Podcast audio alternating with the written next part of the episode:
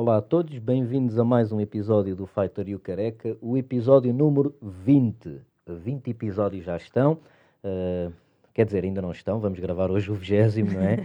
Connosco em estúdio, uh, uma cantora incrível, uh, Selma Uamuse. Bem dito, bem dito. Foi? Ah, obrigado. Um, muito contente por ter aqui, já tínhamos tentado e não deu antes, mas tranquilo, estamos cá, hum. prontos para fazer mais um, um episódiozinho do, do nosso Fighter e o Careca e que estávamos aqui a conversar numa amena cavaqueira sobre problemas nas cordas vocais. Começou por aí e de repente demos conta que as quatro pessoas presentes em estúdio já tiveram, uh, eh, um, neste caso, terapias da fala, por vários motivos diferentes. Não. É? Quão importante, eh, quer dizer, quão importante não, é bastante importante as cordas vocais uh, numa, numa cantora, mas a verdade é Fazes algum tipo de trabalho com as tuas cordas vocais normalmente? Eh, Opa, Preocupas-te? Agora pa, pa, pa, passei a fazer. Estávamos há bocado a falar sobre experiência ou não experiência. Eu canto desde 99. Uhum. Pá, e eu comecei logo a cantar gospel, que é muito exigente a nível vocal. Muito exigente. Tipo, eu ainda por cima sou soprano e cantas e danças mas isso deu-me imenso treino para, para, para cantar bem, vá, cantar bem, não estou a dizer que sou uma grande cantora, estou a dizer cantar bem no sentido, no sentido de, de, saber colocar a voz, etc. E depois fui para o rock and roll, e depois fui para o jazz, e depois fui para, fiz, fiz imensas coisas, e com a cena da estrada fui perdendo um bocado os bons hábitos, continuei a cantar gospel, mas fui perdendo os bons hábitos de aqueci aquecimento vocal longo um, e, e, a partir do momento em que eu comecei a ter uma carreira a solo, pá, quando começas a ter muitos concertos, entre dormir, jantares, viagens, etc., comecei a ressentir-me muito, muito da voz, até que em 2019 estava uh, sempre rouca, ia sempre rouca para os concertos, e apercebi-me que tinha nódulos nas cordas vocais e tive que fazer, tive que fazer terapia. E a partir daí comecei a, voltei a lembrar, tipo, mas eu sempre fiz ensaios, sempre, sempre fiz aquecimento, aquilo tem uma, tem uma razão de ser. Então eu passei a estar muito mais consciente, até porque é o meu instrumento de trabalho, e, e principalmente porque me prejudicava numa coisa para mim é muitíssimo importante. Há pessoas que não falam nos concertos, dão concertos e, e cantam. Pronto. E eu, se for para utilizar a voz só para cantar, aguento-me, mas eu uh, comunico muito nos concertos. Eu falo muito, a minha música é essencialmente é cantada em outras línguas que não português, portanto eu tento sempre explicar aquilo que eu Danças estou a, muito. aquilo que eu estou danço muito isso, era, isso, isso, isso foi um dos problemas um dos problemas que eu tinha como eu um, juntava tanta energia para, para dançar depois quando estava a cantar muitas vezes estava com uma má postura para para, para cantar para, e, e ir à fisioterapia um, acabou por. Eu digo fisioterapia Sim, porque é sinto mesmo que, e é, e é, que, é, que é mesmo para mim, tipo assim, a cena muscular. Um, e, e tornou-me muito mais consciente, mais consciente do meu corpo, das minhas limitações e acabou por me dar muito mais qualidade. Então eu agora, hoje, por exemplo, fui fui, fui para estúdio, eu já não já não entro em estúdio, já não começo a cantar tipo, ah, canta para aí. Não, tenho que aquecer um bocadinho, que é para depois poder ter voz para estar aqui a falar, porque senão uhum. não, não falo. Claro.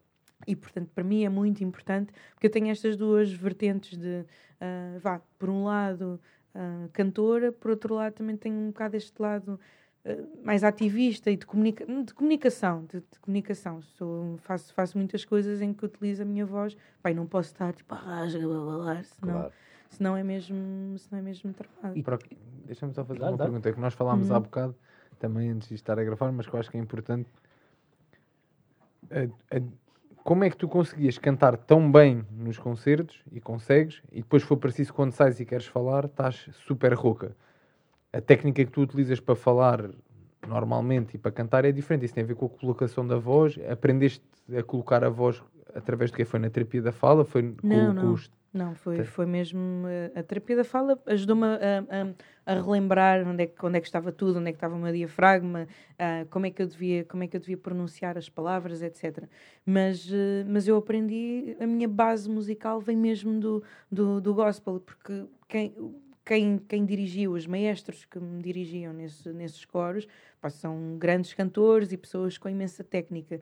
E um deles, o primeiro de todos, ligado ao canto gregoriano e à ópera, etc. E, portanto, é malta que tem imenso cuidado com, imenso cuidado, imenso cuidado com a voz e que não faz nada sem estar super protegido e que tem cuidado com as temperaturas, com quantidade de água, etc. Pronto, não, não sou assim tão picuinhas, mas aprendi a perceber, tipo, pá, não é Uber, desliga, desliga o ar-condicionado, se faz favor. Uh, que há sempre aquela coisa de, ai, menina quer, quer ar-condicionado, está muito calor. Eu, não, não, não, não, não, isso faz uhum. muito, faz muito mal, faz muito mal à voz. Então, um, essa, essa técnica para cantar eu já a tinha. Aprendi mais, foi mesmo a técnica para falar. Que, que foi assim um, um plus que, que veio com a, com, a terapia, com a terapia da fala. E isso melhorou-te a cantar? Isso, pá, isso melhora-me a cantar porque não estou em esforço. Em esforço. Porque, é, porque, não estou a pensar, tipo, tenho que estar com técnica a cantar. Sou muito intuitiva, mas às tantas já começava assim a pensar, tipo, apoia bem a voz, apoia o diafragma, não sei Então, um, isso, sem dúvida, ajudou-me, ajuda-me a cantar muito melhor. Aliás, o, o, o, meu manager sabe perfeitamente quando é que eu não dormi ou quando, eu, quando é que eu estou com a voz mais cansada. Tive um concerto há pouco tempo, ele disse Estavas com a voz cansada e eu, pá, mas notou-se ele. Não, mas já conheço, já conheço o teu registro, principalmente a falar, e percebi perfeitamente que devia estar, uh, devia estar já cansada. É que é diferente. é, sim, sim, pela voz falada. Ele percebeu que eu, que eu estava cansada. O gospel, segundo o que me parece, é uma cena muito fisicamente, quando estás a, a, fazer a, a, performance, estás meio parado, não é? Hum. E tu mexes, tu é. Isso adquiriste isso quando, quando houve a transição para o rock? Hum. Ou já tinhas isso dentro de ti? Ah, não, e... não. Já viste aquelas cenas dos, eh, do, do gospel americano? Já, já, já. Tá, Era assim? Não, rolam no chão. não, não. E nós tínhamos, principalmente quando eu comecei, havia essa cena de um, do, do lado performativo uhum. uh, ser, ser, ser mesmo muito importante. Então essa parte é mesmo musculatura. Mas claro, quando eu fui para, quando eu fui para a cena de rock ainda soltei mais assim, um bocado o bicho que há em mim, que eu, que eu acho que é, é, um, é, um, é um, um bicho de, de de dança, tipo, eu adoro dançar, então eu nem sequer consigo controlar. E a partir do momento em que fui tendo mais liberdade, com o gospel já tinha muito, uh, mas com rock passei a ter ainda mais liberdade. E com a música que eu faço, pá, faço aquilo que me apetece e, e, um, eu nem, nem chamo bem dança, não é? É a cena da movimentação do corpo, não é? De, da, expressão, da expressão corporal tem muita importância na, na minha forma de fazer arte, é? que eu acho que é muito But... importante. Às vezes é uma coisa muito, muito subtil. Eu às vezes faço uma coisa tão simples quanto agachar-me, uhum. ou sei lá, ou estar a rastejar-me, porque as pessoas podem ficar assim um bocado o que é que se passa ali com ela, mas a parte, a parte da expressão corporal é muito importante para mim. Mas é uma expressão quase que física da tua música. Sim, sim, é, sim, é sim, sim, acontece, sim. É uma, é? é uma extensão, é uma extensão da minha mensagem, sim. É sempre uma extensão, uma extensão da minha mensagem. Uma, uma coisa que me faz uh, que, que, se tornou muito difícil para mim. Um, eu nos concertos, isto, isto também por uma questão vá, filosófica. As pessoas têm, têm muito aquela coisa de ah, os cantores ou as cantoras estão lá, não é? Estão lá em cima e, e têm aquele lugar quase divindade. Um, e, e, eu sempre achei isso um, um pouco estranho. Sei lá, saía de um concerto e diziam ai, afinal é muito pequenino, eu achava que era tão alta. ou ai, afinal, sei lá, é gordo ou é magro ou não sei o quê. Porque as pessoas veem sempre um microfone, alguém que fala, alguém que se mexe de uma forma. Ainda por cima eu sou bastante diferente em palco do que daquilo que sou assim, no, no, trato, no trato normal, sou assim mais fofinha, querida, e depois chego lá ao palco tipo, um, e então um, foi uma uma coisa que eu senti que era muito importante era chegar perto das pessoas. E eu normalmente nos, nos concertos antes da pandemia saía, saía do palco e ia até com as pessoas, na, naquele sentido de. E, to, e tocava as pessoas e, e, olhava nos olhos, que é uma coisa que as pessoas têm imensa dificuldade em, em, em, em gerir, não é? Tipo, enquanto, enquanto mulher, se, se eu olho nos olhos de um homem, se calhar pode ser que eu estou a flertar ou assim, mas para mim não, para mim era mesmo aquela coisa de comunicação, tipo, I'm for real, tipo, estamos aqui, taco a taco, somos, somos, somos, somos, somos iguais. Então, até esta movimentação, não é? Imagina, estou em cima do palco, do sair do palco e do, e do meu corpo se mover para, para, para, para as outras pessoas neste sentido do, do estamos, estamos, estamos juntos é, é, é, muito importante para mim e é uma coisa que eu sinto imensa falta agora com esta coisa da pandemia. Obviamente há as máscaras que também retiram metade do, do prazer de tu perceberes o que é que estás a comunicar com as outras pessoas, mas há também para mim muito este lado que era super físico, eu tocava em toda a gente e, uhum. e isso, isso perdeu-se, mas estamos sempre a aprender. Uh, se calhar passei a conseguir comunicar fisicamente de uma outra de uma outra forma. E tenho estado a trabalhar também muito muito nisso. Ok de que, de que forma então?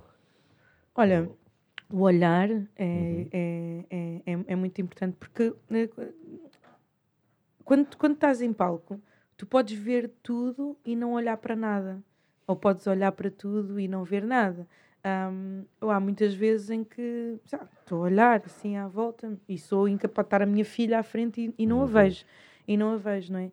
E eu. Um, isto também tem muito a ver com, com, com a minha mensagem. Uh, eu quero ver as pessoas e eu quero que elas se sintam vistas. E então, uma das coisas que eu passei a utilizar ainda mais é o ver, olhar, ol, olhar, olhar para as pessoas, um, inclinar-me para elas, uh, sorrir, obviamente, o sorriso também acho que é, uh, acho, acho, acho que comunica muito, mesmo no sentido de quase de, de te fazer sentir, tipo, João, estou a cantar aqui para 30 mil pessoas, mas agora estou a cantar para ti, né? Uhum. E eu acho que essa intenção, um, quando tu tens uma cena muito intencional, as pessoas sentem mesmo que tu não estejas a tocá-las, não é? Muitas vezes elas sentiam porque eu ou ia, ou abraçava, ou tocava, uh, mas se eu estiver intencionalmente a falar contigo, tu vais sentir, vais sentir o meu amor, vais sentir a uhum. minha atenção, vais sentir que eu estou a falar para ti, que aquele momento é tocar. teu e eu não preciso de tocar, Exato. não é? Então, as magias das dificuldades que nos fazem chegar a outros lugares. E tu começaste no rock logo nos Reagan? Yeah. Os Reagan uh, aparecem assim de uma maneira muito engraçada. Eu fazia parte do grupo de gospel e, Onde? e depois Já agora vamos em Lisboa, um yeah, em Lisboa, em Alvalade.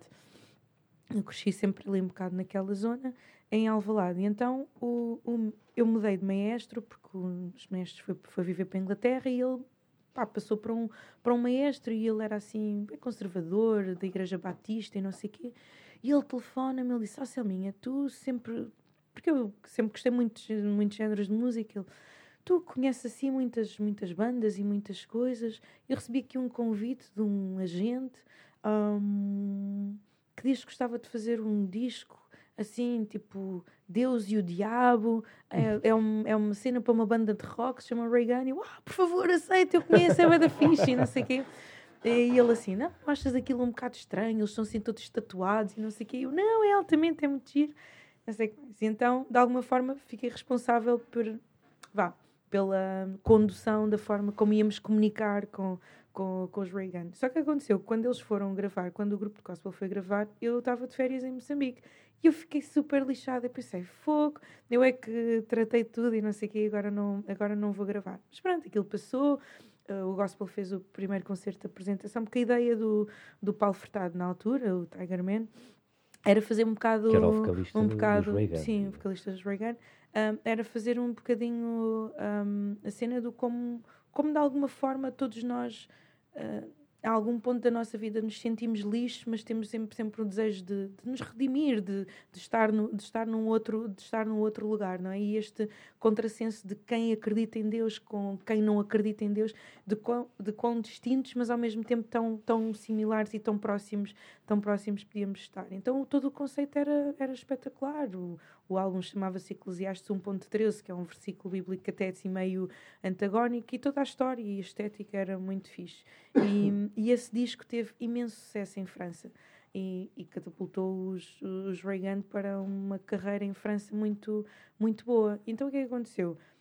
Houve alguns concertos que foram feitos pá, e, e, o meu maestro disse: Olha, não gravaste, eu acho que tu devias ir fazer um concerto connosco. Eram só seis vozes que iam fazer, porque senão era muito caro. E eu fui, tipo, ah, que fixe, não sei o quê. Mas pronto, toda perspineta e tal, falava com toda a gente, tipo, ah, não sei o quê, adoro isto e tal. Um, e eu acho que eles acharam imensa piada, ao mesmo tempo ser assim meio tímida, mas ter assim muito interesse. E ao fim de uns 10 concertos, uh, um, os Reagan deixaram de poder levar um coro gospel para, para todo o lado, deixaram de fazer concertos. E um dia o meu telefone toca, o baterista diz: Olha, Selma, nós gostamos imenso de ti, da tua postura, da tua forma de ser e gostávamos de te convidar para fazeres parte da banda. E eu, mas eu, mas eu, tipo, eu vinha com um coro, que é um bocado diferente, né? Tipo, cantar com coro. Eles, ah, mas nós gostávamos de experimentar e achamos que tens a cena soul um, para a coisa e tens, e tens energia e nós vamos começar a fazer concertos em França. E eu pensei, tipo, ok, já, yeah, vou. Era muito, era muito nova, devia ter pá, 21 ou 22 anos. Um, e disse sim, como, como, como tenho dito que sim a muitas, uh, a muitas propostas que me têm feito. Uh, eu sou assim muito. Ok, eu acho que é para fazer isto, eu, eu comecei a viver cedo, muito cedo, sozinha. Com que idade? Com 14. E então um, os meus pais incutiram sempre em mim: tipo, pá, se vais viver sozinha, tens de ser muito responsável. Então eu era super responsável e para mim ir fazer parte de uma banda de rock que a malta ia fazer sei lá o quê, era ok, eu vou fazer isto, mas é para eu crescer musicalmente e é para dar o meu melhor. E foi um bocado, e foi, e foi um bocado assim. Depois, uh, Ou seja, tu foi. com 14 anos disseste aos teus pais que queria viver sozinho. Não, não foi ah. assim. Os meus pais viviam aqui em Portugal. Okay. Uh, eles vieram para cá quando eu tinha 6 anos. E quando eu tinha 12, 12, 13 anos, eles voltaram para Moçambique. Eles voltaram para Moçambique, era suposto eu regressar com eles. Mas com 12, 13 anos, estás no liceu, as minhas melhores amigas, o drama, o horror, a tragédia. E então, o que é que aconteceu? Eu fui para Moçambique pá, e senti mesmo que adaptava mas não me identificava nada com os miúdos naquela fase. E disse aos meus pais: Olha, eu tinha uma madrinha, um, perguntei-lhe se eu podia ficar cá a viver com ela uh, para completar o liceu, fazer até o 12 ano. E eles estavam assim muito reticentes. Disse, pai, sempre fui boa aluna, sempre me portei super bem. Eu fico a viver com, com a madrinha e vai correr tudo bem. E eles lá aceitaram, vim.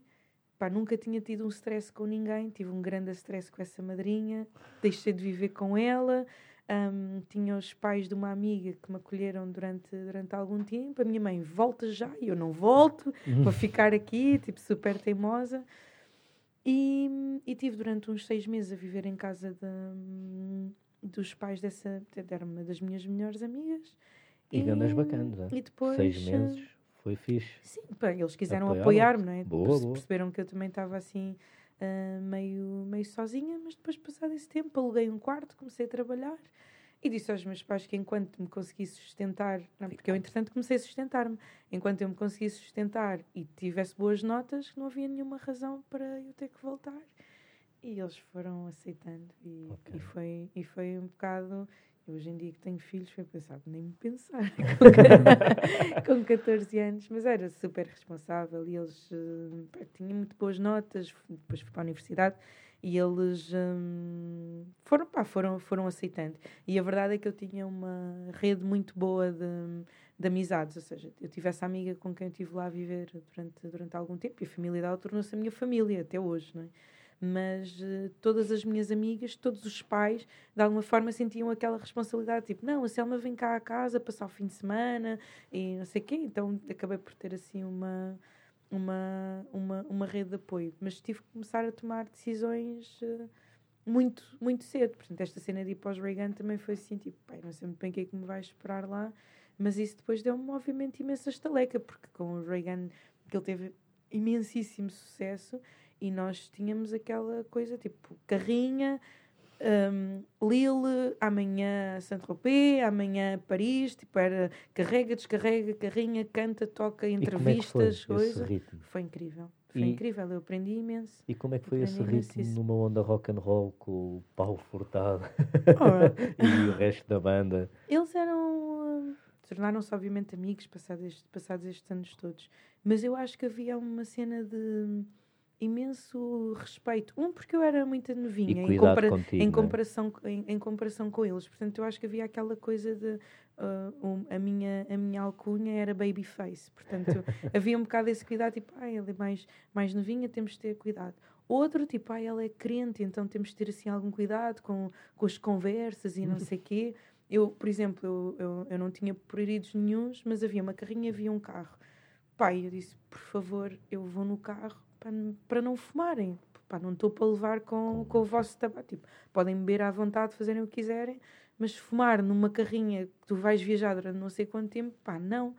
E então uh, eu instituí o Eco Car. E no uhum. início de uma turnê, toda a gente quer fazer o que lhe apetece e não sei o quê, todos livres, a fumar, a beber.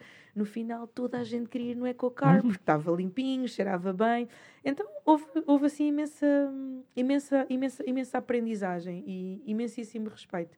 E, e eu já, já, já cantei com imensas pessoas em géneros diferentes. Um, acho que provavelmente a malta do rock é das mais hum, respeitadoras da tua liberdade, da tua forma de ser. De, pá, tenho mesmo assim grande apreço pela malta do rock. Mesmo. Okay. Um, quando, quando aparentemente podia ser aquela malta muito desnorteada e não sei o quê, pá, Paulo um, é também um grande amigo. Mas eu aprendi imensíssimo com ele enquanto, enquanto artista, eh, trabalho, ele é muitíssimo trabalhador, podia estragar-se podia estragar-se todo numa noite, fazer isto ou aquilo, pá, mas no dia a seguir acordar cedo, a trabalhar, a tocar e hum, tenho até tenho imensas saudades de, de rock, não, de, estar, na, estar assim, na cena de rock assim mais, Ainda vais mais a banda sério.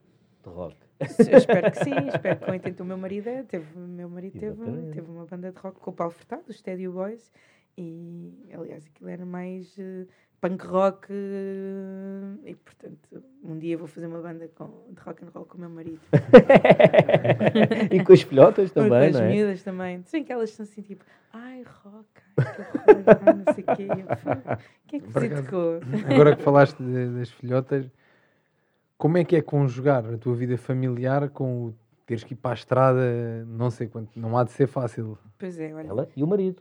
Também vai. Sim, portanto. sim, ele também. E, ele e não, e não vão juntos. Então, olha aí, é isso, mas isso se calhar até uma coisa que como se compreendem um ao outro, tentam ajudar-se um ao outro, porque ele, às vezes é ele que vai em tour, outras vezes serás tu. Sim, eu vou, eu vou mais em Só eu vou mais, parte, mais em tours. que é o, o, Diogo Luta e a namorada dele também. também. Ou seja, portanto eles também estão... sabemos o que é que é. Yeah. Estão no mesmo Não temos é filhos, mas... Sim, sim, sim, sim. Mas explica-nos como é que conjugas então a tua vida familiar aqui. Com... Olha, eu ainda não disse uma coisa que é eu vou seguindo o vosso podcast. Eu estou muito contente em fazer parte das poucas mulheres que vocês convidaram aqui. Muito obrigada. Sinto-me muito, sinto muito honrada. Um, Nós é que agradecemos mas, por teres aceito. E temos Não, mais mulheres para convidar. Atenção, sim, atenção. Sim, sim. Estou só aqui a fazer o, o elogio a, a, a, aos podcasters. Obrigado. Um, mas, mas efetivamente, e porquê, e porquê que eu estou a fazer, estou a fazer este elogio? Porque é muito fácil, e aqui estou até a falar mais a nível da sociedade, não, não nós enquanto não, não nós enquanto casal, que em, casal também às vezes acontece porque um, há muitas coisas da sociedade que estão incutidas em nós e que às tantas não, não, não nos apercebemos. É, o António na semana passada foi quatro dias ensaiar para Coimbra. Ninguém perguntou quem é que vai ficar com os miúdos. Se eu vou em turnê para não sei onde, quem é que claro. vai ficar com quem é que vai ficar com as crianças? Pá, isso é um isso é um peso. Nós nós enquanto casal não não vemos as coisas assim. Mas às vezes, pronto, e depois também há outros fatores, não é? Eu dou de mamar, ele não dá de mamar. Mas às vezes, mesmo dentro, dentro, dentro do casal, tipo, ah, tu, tu uh, mas tu não fizeste o almoço, eu desculpa, tu não podes fazer o almoço.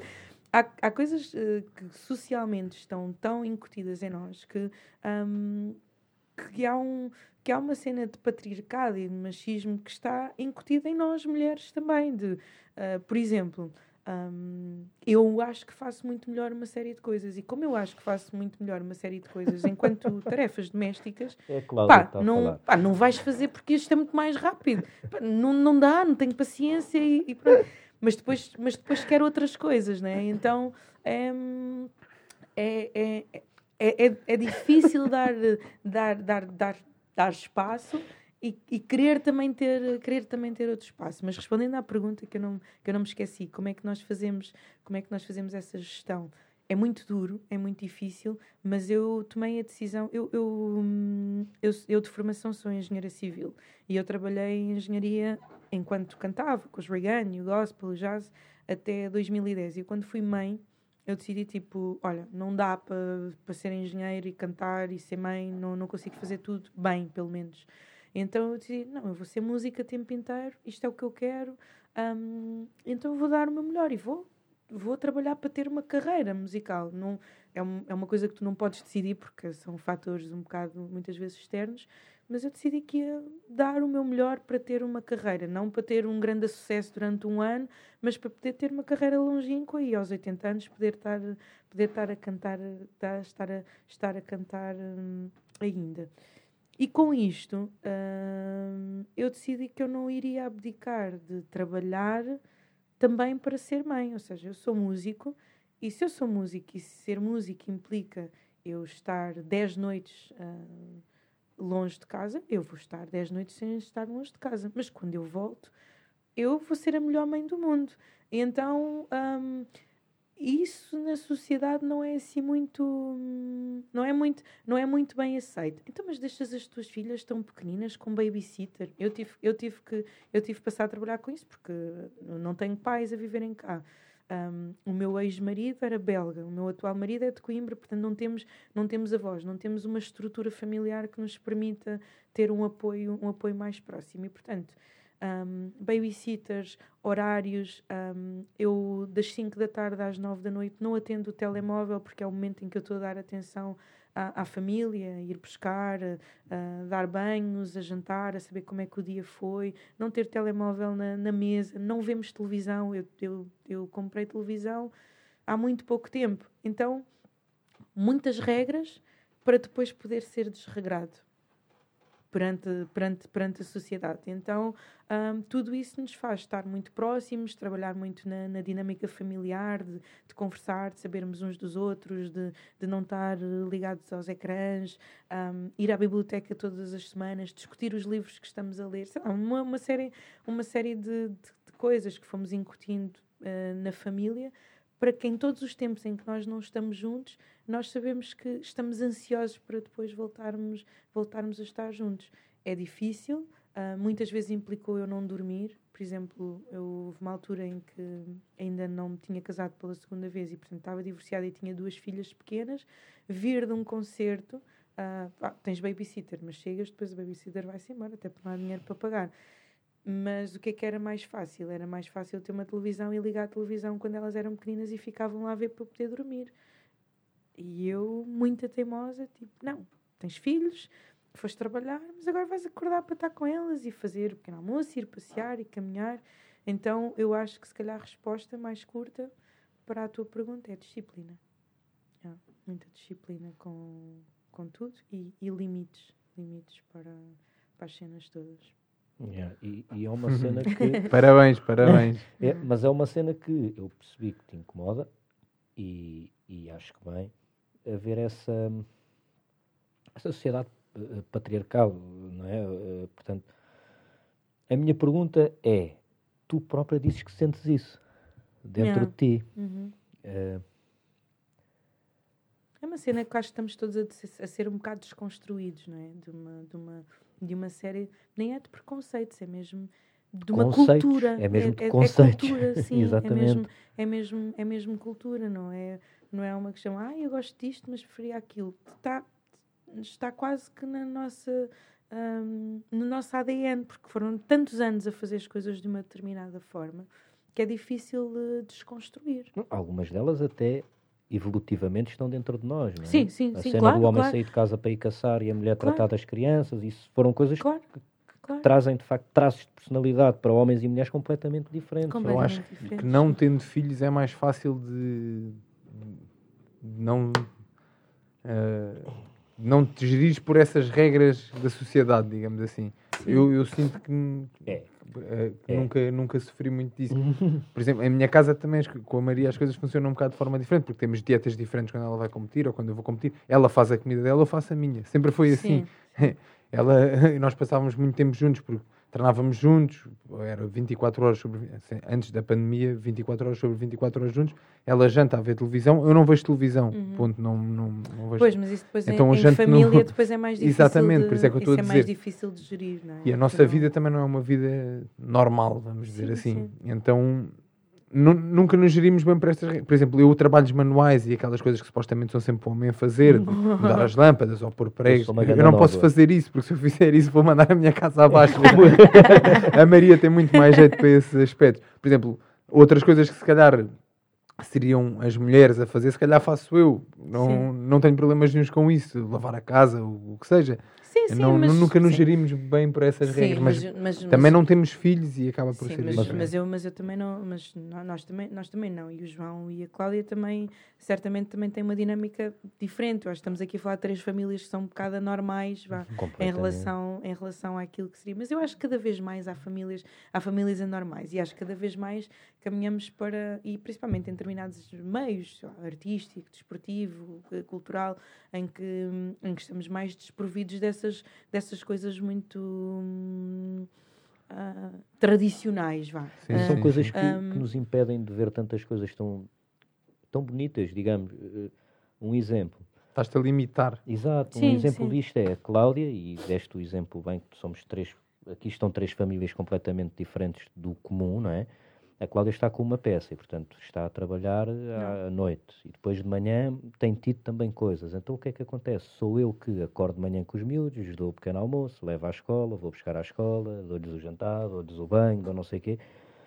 Que horror, Ou seja, a tua mulher? Não, não, não, mas é que a cena é esta que é. Eu às vezes dou por mim a pensar a quantidade de coisas que o meu pai perdeu, perdeu por, essa... por não ter feito isto. Não.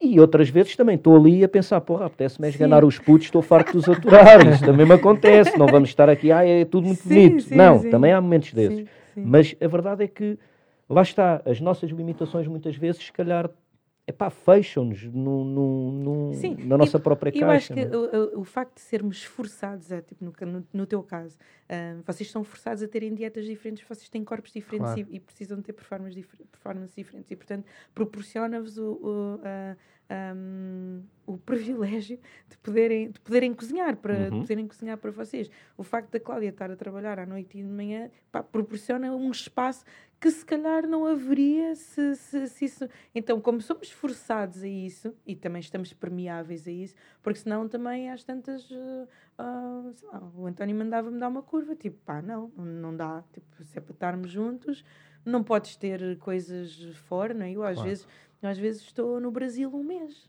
Yeah. E, não é a cena do ah, é uma noite. Não, é um, mês. um mês. É um mês em que eu estou todos os dias a ter concertos e a sair à noite e estar com pessoas e, e, e exposta na, também, não é? Depois também há esse outro, também há esse outro, outro lado de, da, da, da, da relação e de, uma, e de uma família, não é? Que é uh, quer eu, quer a Cláudia, estamos muito expostas uh, fisicamente. E aqui nem sequer estou a falar de homens, eu sou muito assediada por mulheres. Estamos muito expostas, estamos, uh, somos pessoas simpáticas e empáticas que falamos com todas as pessoas e isso às vezes pode ser incómodo. E aqui nem estou a dizer de, de homem, de sim, ser, sim, sim, ser homem ou de ser, ou de ser mulher. Estou a falar mesmo de claro. ti. Tipo, vais para, um, vais para uma competição e tens as medidas todas tipo, não sei E isso é difícil de gerir em termos, em termos, em termos familiares quando as, quando as coisas não estão. Quando as coisas não, não, não, não, não estão bem, não é? Claro, tem que haver e, e acho que é, é, é, é, muito importante um, um trabalho de equipa e, de, e dessa disciplina, tipo, pá, está tá a fazer as suas coisas, confias, não, não, não podes estar constantemente a pensar em determinadas coisas, mas isso é um exercício também, porque uma coisa é há uma semana ou, ou uma saída, mas uh, eu vou para o Brasil, depois a seguir vou para os Estados Unidos, depois a seguir vou, vou, para, vou, vou para a Europa, depois volto, ai, sou mãe típica novamente, ai, que bom, mas depois, pronto, isso, disciplina e Exatamente. confiança. E o giro é, é engraçado, porque eu há bocado ia te perguntar isto e chegamos então à conclusão de que essa sociedade se está a começar a transformar. Pá, eu acredito que sim, eu acredito, acredito mesmo que sim, porque para já, e, e eu acho que é uma das razões, hum, uh, não é, pronto, vou começar a frase, eu acho que uma das razões pelas quais muitas mulheres uh, passaram a não querer ter filhos foi muito por causa destas limitações, tipo, pá, se eu para ter filhos não vou poder fazer isto e aquilo e não sei o quê, não, não quero, quero, porque quero, quero trabalhar na minha carreira. Isto. E, bem, tenho imensas colegas cantoras que, que ainda não tiveram filhos porque têm medo de perder a visibilidade, têm medo de perder trabalho, têm, porque é normal, isso, isso, isso acontece. Se, se, tu és, se tu és mãe, Um, tens ali os três primeiros meses em que podes correr o risco de perder um bebê. Eu perdi um bebê no início, no início de uma gravidez por causa, por causa de viagens, porque estava a trabalhar. E, portanto, se tu queres, nem é uma questão aqui de preconceito da sociedade, é porque Precisas. fisicamente tu, tu precisas de estar de parado. E isso pode fazer a diferença em tu deixares de ter uma carreira, se quiseres ter mais do que um filho, um, porque às tantas tens de estar sempre a parar. Uh, e depois tu podes ter uma gravidez que corre muito bem, ou podes ter uma gravidez de risco, ou podes ter uma gravidez que corre muito bem, mas depois nasce um bebê e tu estás toda destruída. Eu, eu agora na, nesta gravidez tive dois meses quase sem, sem poder mexer e felizmente estávamos em pandemia portanto não, não, não perdi trabalho, mas há muitas, muitas coisas para, hum, para, para, para conjugar uh, que eu acho que fazem com que as mulheres também tenham outro comportamento em relação à, à, à, maneira de trabalhar. Mas como eu acho que isso começa a ficar desconstruído, também já começa a ver, se calhar vá, nas famílias mais modernas, uh, mais pessoas a terem mais filhos, porque os, os, os, pais fazem mais coisas ou fazem outras coisas, têm um papel, uh, têm um papel diferente dentro, dentro das famílias, mas eu acho que sim, acho que estamos a desconstruir imensa coisa e a, e a viver de uma forma muito mais saudável. Eu às vezes vejo, os, mesmo a desconstrução dos sogros, eu às vezes vejo assim, os meus sogros ficam assim um bocado naquela, tipo, a minha sogra é aquela pessoa que faz tudo, é? serve o marido. e eu Tipo, às vezes fica à espera, tipo, então, António, o jantar não está pronto. E ela, eu percebo que aquilo para ela é assim, tipo, ai meu filhinho, coitadinho, nem lhe levam a comida à boca. Mas eles próprios já estão, já começam a ficar muito desconstruídos em relação a isso. Pá, e é, é, Porque a verdade é que, é? estando exposto ao, ao é isso é que deixamos de estar estressados com isso. Né? A exposição prolongada faz claro. com que a gente se habitue sim, sim, né? sim. e passa a ser uma coisa completamente normal. E daí também é engraçado. Lá está, os nossos filhos já vão ter um comportamento completamente diferente, não é? Sim, Eu já estou a imaginar a Alice olhar para o marido e dizer: Vê lá, hoje ficas em casa e se não te portas bem, ainda levas na tromba se o Benfica perder hoje. Pá. É? Vai ser a Alice a dizer isso em vez de ser o, o André, não é? E Selma, diz-me uma coisa: tu nasceste em Moçambique, uhum. certo? E vieste para Portugal por causa da guerra? Não, não, não, não. Não. Não, olha, um, sim, Moçambique teve, teve, uma, teve, teve uma, uma guerra, uma guerra civil. Uh, se não estou em erro, nós, o Tratado de Paz foi assinado em 92, 94. No início, no início dos anos, no início dos anos 90, portanto, nós estivemos em guerra ainda bastante, durante bastante tempo. Eu, aliás, eu vivia em Moçambique, eu vivia ao lado, vivia, a minha mãe continua a viver ao lado do comando da Força, da força Aérea e uma das memórias que eu, que eu tenho é de, de, de me lembrar de ver caminhões cheios de soldados feridos e deu-me lembrar do cheiro do sangue né? de, de, de, muitos soldados que vinham... 92. 92 Outubro de 92. Pois, 92. Um, e, e eu lembro-me lembro muito bem, tipo em Maputo, que eu sou de Maputo, na cidade capital, não sentias, não sentias grande perturbação, mas sentias, tipo, havia racionalização da comida, tinhas senhas, ah, sabe, cortes de eletricidade, hum, volta meia volta, e portanto tinhas muita, tinhas, tinhas a guerra muito presente, e, e nas notícias, etc. Mas nós não viemos por causa, por causa da guerra. Os meus pais, uh, o, meu, o meu pai em particular, uh, recebeu uma bolsa de estudos para, para estudar engenharia metalúrgica um, ah, na Alemanha, na antiga RDA, por causa uhum. daqueles acordos entre os países comunistas e, sim, sim. E, e, os países, e os países africanos.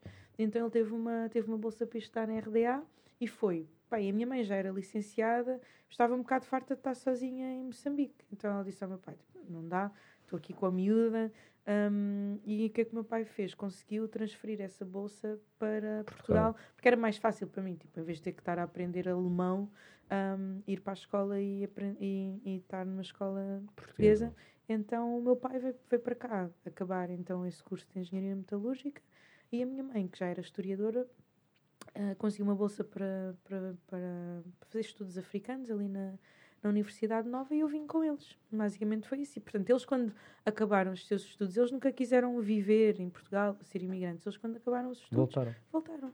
Aliás, eles ficaram um bocadinho mais tempo, porque, entretanto, a minha mãe engravidou, teve bebê, então, para aqueles primeiros cuidados, mas eles regressaram quando terminaram a, a sua missão de estudo.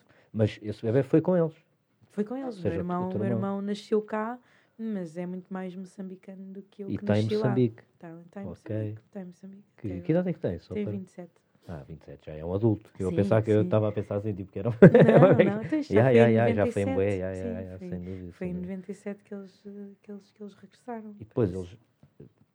A pergunta que eu te faço é, ainda tens memórias de Moçambique nessa altura, além desses... Uhum. Uh, uh, desse, dessas marcas, digamos, da guerra, de, de, da ração, da Não, mas tenho, tenho, tenho muitas. Obviamente que com o facto dos meus pais terem regressado a Moçambique, eu passei a visitar Moçambique com muito mais, com muito mais frequência, né? porque eles estavam lá, eu estava cá, então ia com frequência, com frequência a Moçambique. Mas de antes, pá, eu, eu, a, minha, a minha mãe tem, tem muitos irmãos, agora já faleceram alguns, um, mas tenho muito presente as reuniões familiares, o meu avô super rigoroso, uma vez por mês a família toda tinha que se juntar, hum. os filhos, os maridos, as mulheres, os, os netos todos, pai e, e, era uma alegria imensa. Uma família, uma família grande, eu acho que é por isso que eu tenho três filhas. Gostava, não me importava nada ter uma equipa de futebol.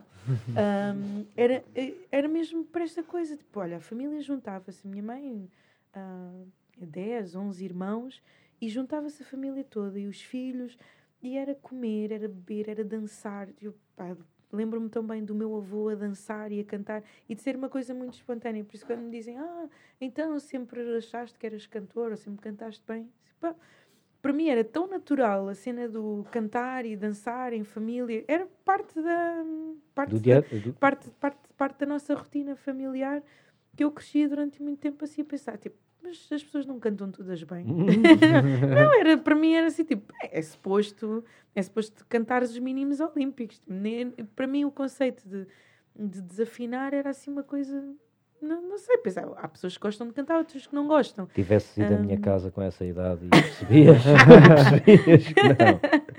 Sim, mas, mas as, minhas, as minhas memórias são essencialmente estes momentos de, momentos de família mesmo muito, muito especiais de, já com a de estarmos, estarmos juntos, sempre, sempre com a música. A música sempre esteve muito presente.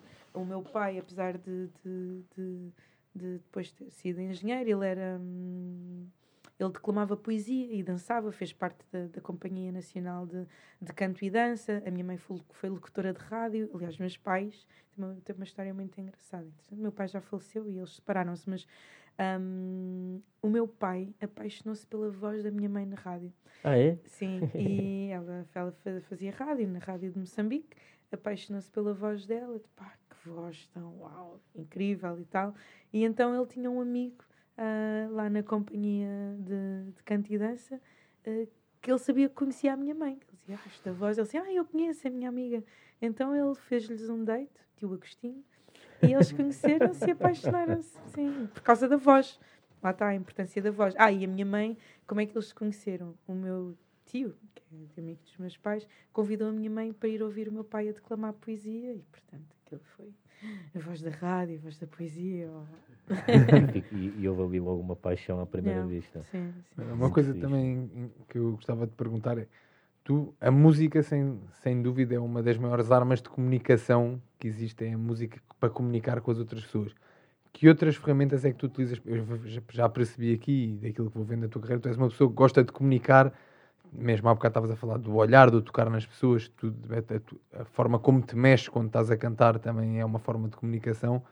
O que é que tu usas mais para comunicar? Estavas a falar também de seres algo ativista. Hum, a palavra, a palavra, a palavra. Hum eu, eu, sinto esta responsabilidade social e, aliás, eu quando decidi que ia ser cantora, era muito tipo a música com um propósito. É? Eu, eu, eu, tenho, eu digo isto algumas vezes, eu, eu, eu, não, eu não sei fazer canções de amor. Não é porque eu não amo ninguém, nem, nem nunca tenha tido um grande desgosto amoroso que me apeteça cantar.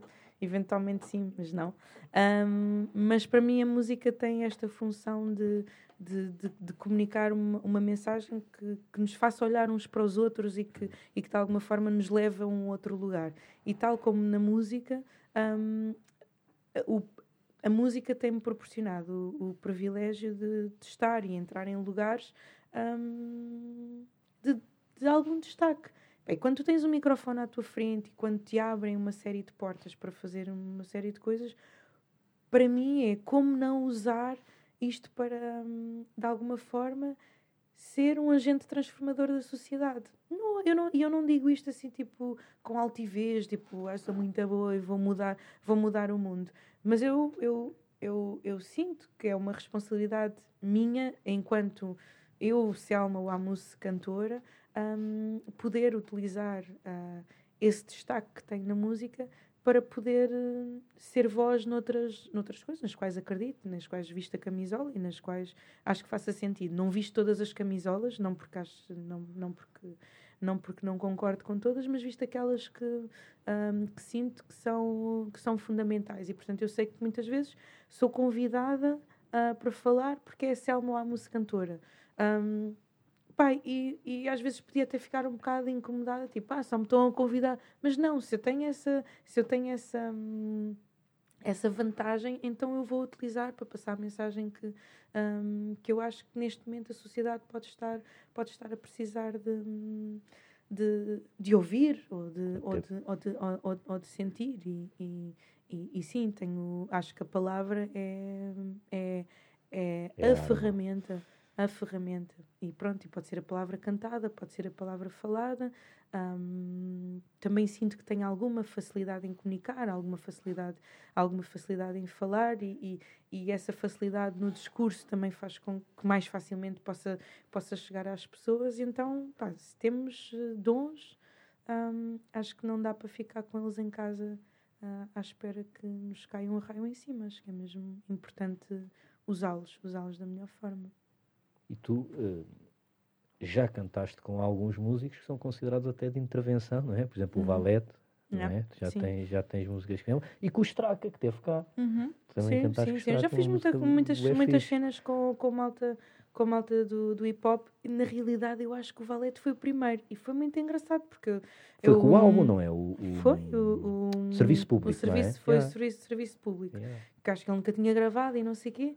E eu, eu fui, fazer um, fui fazer um concerto soul na altura no Clube Mercado, não havia muitas, não havia muito espaço em que houvesse assim música, música soul, então eu tinha uma banda um, que fazíamos tipo cenas tipo Erika Badu, Maxwell, assim umas coisas mais new soul. Um, e então o Calaf e o Melody ouviram-me cantar um, numa dessas sessões e então alguém falou mim, sobre mim ao Valete e ele convidou-me para ir lá gravar e eu pensei, tipo, não sei quem é que é este gajo, mas pronto. Depois disse ao meu irmão, o meu irmão era super pequenino e eu disse, ah, estive a gravar com o Valete e ele, ah, isso é incrível e não sei o quê. Depois eu, pronto, lá fui perceber quem é que era o Valete, porque sei lá, para mim na altura era o Sam daqui, pronto, assim do hip hop, quem, os quem, Weasel, quem eu talvez, conhecia, os da Weasel, sim, sim, sim, os, o Bossy C, os, um, como é que se chamavam? Não sabe nadar. Os Black Company. Os Black Company, o General D, pronto. Mas, mas Valete para mim era super underground e eu não, não fazia a mínima ideia. Pá, mas uh, correu super bem. Depois eu pensei, quem é que este senhor tão tímido? E depois ele assim, bem, mana e tal, o que, é, que é que tu sentes? Estás a sentir? Tá, estás à vontade? Super cavalheiro. Eu, ok. Um, e, e, e, e, foi muito fixe, porque depois, entretanto, ficámos amigos e, e, mais tarde eu percebi quem é que era o Valete vá, na, cena, na, na cena do hip hop. Mas gravei com o Valete, gravei com o Bob the Reg, gravei com, com o, o, o Sir Scratch, gravei com o Straka, gravei, fiz, fiz muita coisa ainda assim com, com, com, com, malta, com malta do hip hop. E gosto, gosto de hip hop. Tens, tens tanto prazer um, em fazer as tuas cenas como tens a fazer tipo featurings ou adoro, não? Adoro, adoro colaborar com outras pessoas. Gosto mesmo, gosto, gosto muito. Aliás, acho que essa é a minha maior valência. Um, sem, sem desprimor pelo meu projeto a sol. Gosto, gosto muito do meu pro, gosto, não, gosto muito do meu projeto a sol, mas uh, aquilo que eu sinto que eu tenho realmente jeito é em, em estender a minha voz para outras coisas e por isso um, e por isso é que também tenho, tenho tido esta. Uh, eu há bocado, quando dizia que tinha sempre esta coisa tipo, se há um desafio, eu digo que sim. E esses desafios têm-me têm tornado mais elásticas. Ou seja, eu acho que é só por causa dessa elasticidade que eu acabei por ter o meu projeto a solo enquanto Selma Wamus. Porque eu gravei com os Buracos, São Sistema, toquei com o Rodrigo Leão, ainda toco com o Rodrigo Leão uh, durante não sei quanto tempo. Fiz essas coisas do, do hip hop, fiz gospel, parte, fiz parte do gospel, uh, fiz parte dos Cacique 97, uma banda da Afrobeat durante imenso tempo, dos Funk Off and Fly. Sabe? Samuel Uri, sabe? Fiz, fiz, fiz coisas mesmo muito diferentes. E sempre muito feliz e sem, e sem aquela necessidade de de ter um destaque, um destaque à frente. Não, uh, fiz coros para imensa gente, um bocado tipo Aladino, não é? Tipo, uhum. e, isso, e isso eu acho que nos. Uh, Uh, nos, tornou, nos, tor nos tornou nos músicos a solo que somos, que somos, somos hoje em dia, não só artística e vocalmente, mas uh, a, nível, a nível pessoal, não é? A nível dos seres humanos em que, em que nos tornamos, sempre tens aquela coisa de eu vou para um sítio é para acrescentar, nunca, nunca para ter mais destaque, mas para acrescentar e para, e para, fazer, e para fazer algo crescer. E até porque acabas, por, ao estar a trabalhar com eles, uh, ganhar algo que depois podes no teu trabalho claro a solo claro que sim. explorar, não é? Eu sempre estive habituada a estar no palco em modo explosivo, não é? Gospel, uh, jazz, boom, tudo, tudo assim, tudo assim, rock, não sei o quê. De repente recebo o convite para cantar com o Rodrigo Leão, eu pensei, ah, e agora? e depois percebi que um, uma voz contida que depois explode também tem imensa tem imensa tem imensa magia não é? E, e, e, ele foi ele foi incrível porque eu cheguei lá tipo vi toda a gente vestida de preto uma coisa assim super soturna e eu tipo com ganda juba ainda por cima na altura tinha assim um hum. grande afro capulanas e não sei o quê eu disse bem eu não sei se isto incomoda a estética aqui de coisa. Ele disse não ser ser ser tu ser tu próprio não é? Não, não é não é que eu tivesse à espera que me dissessem tipo, ah, vai cortar o cabelo assim. Mas para a estética de um, de um músico que tem, que tem uma música muito mais, muito mais contida, aquilo poderia ser incómodo. Um, e, e não, e não, e, e, não, e não foi. E eu aprendi pá, imenso. E não era só a questão de, das músicas serem calmas, mas é. Um, eu com o Rodrigo Leão aprendi a ser um instrumento numa orquestra, a voz a ser um instrumento numa, numa orquestra, porque ali não há um, uma cena que tenha destaque, nem ele mesmo, uhum. porque ele não, não é um virtuoso do piano nem nada. O que interessa ali na música dele é o todo, é muito música de banda, de banda sonora. E eu aprendi imensíssimo uh, uh, com, com ele também, até porque ele estava sempre a desafiar-me, tipo, olha, sabes, sabes falar latim? Eu, não, então vá, bora cantar em latim. Eu, ah, de repente estou a cantar em, em, em latim, em russo e não sei o quê, e foi, foi tem sido uma, uma, uma grande escola. Para quem está habituado a... Se dissesses que sim, ele não, não quereria gravar em latim. Sabes falar latim? Sei, sei, então não quero. Ele não, ele não gosta muito das coisas muito bem feitas, ou seja, para ele hum, interessa-lhe... Hum, as coisas sejam mais reais. Sim, sim, sim, sim, sim. É um bocado a beleza do que, do que, do que pode ser rude. Delicado sempre, ele gosta de delicadeza, mas com, com uma verdade, porque ele, lá está, porque ele não é. Se tu puseres um piano à frente dele e dizes toca aí uma peça de não sei o que, ele não, ele, ele não sabe, não, não sabe fazer. Então ele faz tudo de uma forma muito intuitiva e eu acho que ele aprecia muito pessoas que, que façam as coisas também assim um bocado uh, intuitivamente. De, de, de coração e de estômago. E de, tu trabalhas assim ou és mais metódica? Ah, não sou nada metódica. Intuitivo também. Muito intuitiva. É assim um bocado. Encostei-me, ouvi uma melodia, ah, tenho que gravar isto para não me esquecer. Eu não, não, sou, não sou nada organizada a nível, a nível, de, a nível de composição. Há bocado estava a falar, recebi uma, uma música do Stereossauro que ele me mandou e eu disse: pá, olha, ficou altamente, estou muito contente. Eu demorei um ano e meio para fazer, pá, porque não. Eh, ele mandou-me uns três instrumentais e eu não, não, não, não conseguia sentir nada e eu não conseguia sentar e ficar ali, tipo A, B, C. Até que ele mandou um que eu gravei, tipo, ah, é isto. E isso assim muito, muito de, de, de instinto. Eh, estou a sentir, ou então. Ou então não. Não vai acontecer. Sim, sim. Tem corrido bem? Não tem corrido mal. não tem corrido mal, não tem corrido mal. Selma, qual é o teu maior medo? Uh, olha, eu acho que é de não poder um, não poder transmitir tudo aquilo que eu tenho aprendido às minhas filhas. Não tenho medo de, não tenho medo de morrer. Tenho mais receio de, de, de morrer e elas não saberem uh, como fazer determinadas coisas uh, do que de um momento para o outro desaparecer. Tenho mesmo este desejo de transmitir tudo o que eu possa para esta geração, não é? Porque acho que a decisão de sermos pais é uma decisão também muita, de muita responsabilidade.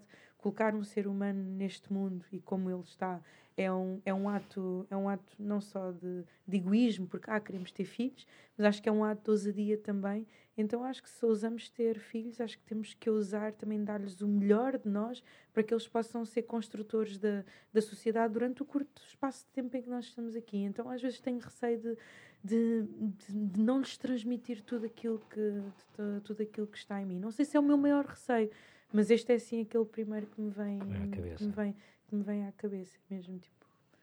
Concertos no futuro, tens alguma coisa?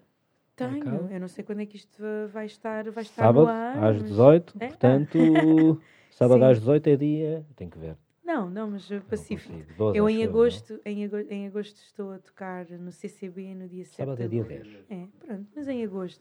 Em agosto estou a tocar em Vila Nova de Famalicão no dia 6, no dia 7 estou, estou a tocar no CCB, no dia 19 estou a tocar hum, em Évora, uh, vou ao Brasil em novembro, aos Estados Unidos em outubro. Uh, em setembro. É com os teus em... filhos? Com filhos em setembro estou em Lisboa novamente. Um, olha, o pai ou. É. Ou seja, muitas datas. Malta, sigam a Selma nas redes sociais, quem ainda Obrigada. não segue, apoiem a cultura, apoiem a Selma, é uma cantora incrível, tem dois álbuns muito fixes, recomendo. Obrigada. Então o Mati, fica aqui uma palavra, eu adoro mesmo Adoro Obrigada. mesmo Mati. É o, tá é o primeiro amor de muita gente. É pá, muito fixe mesmo, muito fixe. Uh, obrigado por teres vindo. Olha, obrigada eu pelo convite. Uh, Espero não me ter esticado que... a falar. Nem não, pelo falar. contrário. Não, mas nós então, mas o objetivo é que seja para falar, não é? Para, somos para nós a falar só, fazemos um podcast nós Então dois. qual é que é a tua maior especialidade, Zé Tagarela? é, não, e, e, não é uma má especialidade. Eu por acaso também partilho dessa, dessa especialidade. Por isso mas é, é que fizemos um podcast. É Exatamente. falamos. não, mas até é fixe porque uma das coisas que este podcast me tem dado é a capacidade de ouvir mais. De ouvir mais, não é? Yeah, sim, yeah. E estou também grato por isso, que é uma sim. cena que, que, também tem que se trabalhar, não é? Altamente. Malta, sempre a trabalhar para ser melhor, todos. Todos. Um, obrigado por teres vindo, Selma. Sei que Selma. estás com um horário, lá está com uma vida complicadíssima e etc. Está Foi ótimo. mesmo um prazer, obrigado. Obrigada. E beijinho e até ao teu regresso. Muita força. Aí, já está. Estamos juntos. Um abraço.